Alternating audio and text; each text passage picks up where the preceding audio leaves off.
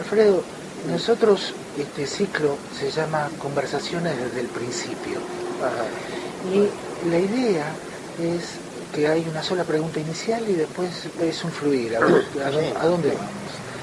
Y nuestra primera pregunta es, ¿cómo fue tu acercamiento a la psicología humanista, a, los pensamientos de la psicología humanista? Creo que empecé a los cuatro años, cuando mi mamá se enfermó grave, de artritis reumatoide, se fue a los hospitales y yo quedé prácticamente en casas distintas. Entonces tenía que empezar a, arreglármela solo. Tuve como 3, 4 años así. Ah, Mi papá se iba a trabajar. Además era de familia inglesa, de modo que no, no, no hay conversación, menos psicológica. Hay una distancia. Sí, sí. Ah. Este, y entonces eh, tenía yo dos caminos. O, encerrarme adentro, hacerme un nene autista, porque me cambiaban de lugares, ¿viste? primero una familia, pues otra, pues otra, pues otra, así un antenino, era el hijo de la señora enferma. Claro, como un paquetito. sí, sí, sí, además aterrizaba en lugares distintos. Ah. Entonces eh, había dos caminos para ese niño. Uno es, encerrarse, transformarse en una tortuga. Y otro era el contrario, era integrarse, eh, aprender a ser un antropólogo infantil. Entender dónde aterrizaba y tratar de pescar cómo viene la onda, especialmente cuando había otros nenes, había nenes verdaderos que son de ellos, ¿no? Yo era el hijo de señora enferma. Y entonces, este, y a veces le, inventaba juegos a los nenes, porque con eso me aceptaban. Y el chico hacía eso, inventaba los juegos y con eso no me rechazaban, me aceptaban. Y lo sigo haciendo hasta ahora. solamente que en manicomio, de asiento, ¿no? Pero sigo haciendo eso, le invento los juegos a, la gente, entonces con eso me aceptan. Soy una tortuga rehabilitada. Así que seguí con eso. Mi papá, que quiso ser ingeniero y no pudo, y entonces él creía que yo era él, viste que a veces se Y entonces este, me hizo estudiar arquitectura. En segundo año me pasé a medicina pues yo quería ser médico para curar a mi mamá, por supuesto. Y entonces este, hice un, digo, un poco más se va a suicidar. Entonces volví, hice toda la carrera de arquitectura el pedo. Pues yo quería, eh, quería eh, curar gente de la cabeza, ¿viste? Mi mamá era una psicóloga, como era, quedó paralítica en de rueda, era psicóloga, escuchaba, ¿viste? Y este, entonces ahí empecé, y después este, después leí a Dostoyevsky, a Kafka. el primer libro que leí, fíjate, es Crimen y Castigo.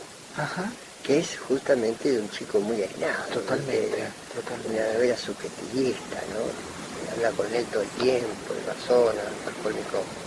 Y después, bueno, terminé con Kafka, también otro aislado. Este, y y después eh, leí unos 25 años Y después no leí más. Porque usé, usé lo que había con eh, lo que había aprendido para entender la realidad. Como que se completó toda la fase de letras y, entonces a partir de ahí se mezclaron y fueron claro, porque El intelectual argentino tiene una, enfermedad que se llama hiperlectia que va de un libro a otro, un libro a otro, un libro a otro, y al final no sale de los libros, porque el libro sirve para entender la realidad. Es como si vos sabés un libro de cocina, y entonces lees un libro, lees otro. No, tenés que hacer una comida. claro, en algún momento hay que, hay que hacer, hay que ponerlo. Claro, claro, porque el libro de cocina son las recetas, pero no es la, la comida. Confunden el libro de cocina con la comida, ¿no? Sí y llegan a, situaciones ya patéticas como el lacanismo, el psicoanálisis lacaniano, que ya es lo que dijo el paciente, ¿no? el paciente como, como sujeto, como sujeto trágico en esta aventura, se, digamos, se traspapela claro. en un bosque de palabras, ¿no? Claro, el paciente como un, como un sujeto que tiene algo oscuro no, no, ese es, hasta ahí es el psicoanálisis. Sí, por eso, sí. Es así el misterio. Claro, sí. Y el, lo lacaniano, sí. Ya toma solamente el discurso del paciente. Totalmente. Porque vienen de la literatura. Acá también, Mazota venía, era amigo mío, venía del estructuralismo. Ninguno que un paciente sea con loco cerca, ¿viste? En cambio yo trabajo, empecé a trabajar con locos del fondo del borda. Ahí me formé. Sí. La otra vez estaba con Kesselman, con, con Dobleo, no sé qué, en una mesa redonda. Entonces cada uno decía dónde se había formado, ¿no? Uno decía con el doctor Golden de la clínica de Golden, viste que la experiencia de Golden, no, no, es un, el hospital que hizo toda una revolución, Golden. Y otro decía yo de la, de la, Asociación Psicoanalítica Argentina, y yo del fondo del mundo. y los caí, en el guarda tenía la... Y además entré, entré desde un punto de vista más, más estético. Pues yo el Borda primero me fascinaba como escenografía, ¿viste? En el, Living Theater. Cada uno era un... Ahí no había... Si uno era escultor, había que embalsamar alguno de esos depresivos, paranoicos, pero era la depresión la queja, el querulante, todo, ¿no? Entonces lo que me gustaba es inicialmente lo estético. Claro, venía de Dostoyevsky, de, claro. de Kafka, de todas esas cosas. Entonces, pero después vi que sufrían mucho, que estaban muy jodidos. Y entonces me dediqué a repararlos. Ah. Sin perder la otra parte de, acceso estético. Como que encontraste un lugar más, o sea, no, abandonaste el anterior y encontraste un lugar Yo más. Yo de chico, de chico, la familia inglesa y alemana es más aburrida, ¿viste? Son muy aburridos. Me iba a hablar con los Lingera, mis, padres se escandalizaban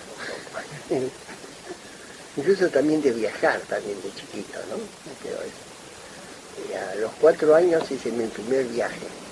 Agarré una, una valija vacía y di la vuelta a manzana.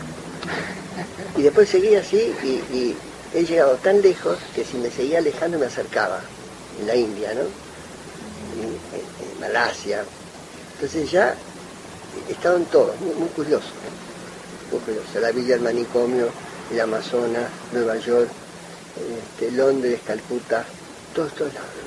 Sí. Entonces, este, un, curioso. Sí, además siempre un mundo extraño. Mundos extraños. Nosotros me aburran mucho. Sí. porque son mundos muy, muy, interesantes. Ajá, totalmente. Pero esa, ese, esa fascinación de lo marginal, de lo curioso. Y después siempre veo que sufre, entonces me digo a repararlo. Claro. Al final, ¿viste? Porque me quedo lo de médico y soy médico yo, mi, oficio es curar, curar vidas. Sí. Curo vidas. ¿Cómo es esto de la reparación, no? O sea, el daño y después la, probable o el intento de reparación, que eso parece lo que querés hacer. No, no, muchas veces. Un cirujano, ¿viste? Un cirujano cada tanto se le muere un paciente. Claro, sí. Pero en general, si más o menos sabe, claro. Eh, le saca la tripa podrida y después más o menos anda bien. Y cuando tenés mucha experiencia es más o menos ver. En general lo alivias. A veces no puedes curar porque está muy, lastimado o no están las condiciones. Jóvenes esquizofrénicos con una familia muy loca y de mal pronóstico. Claro. En cambio, un joven esquizofrénico, el mismo, el mismo cuadro clínico, pero con una familia, digamos, más o menos contenedora tiene... el diagnóstico se hace por la persona y el pronóstico por la familia.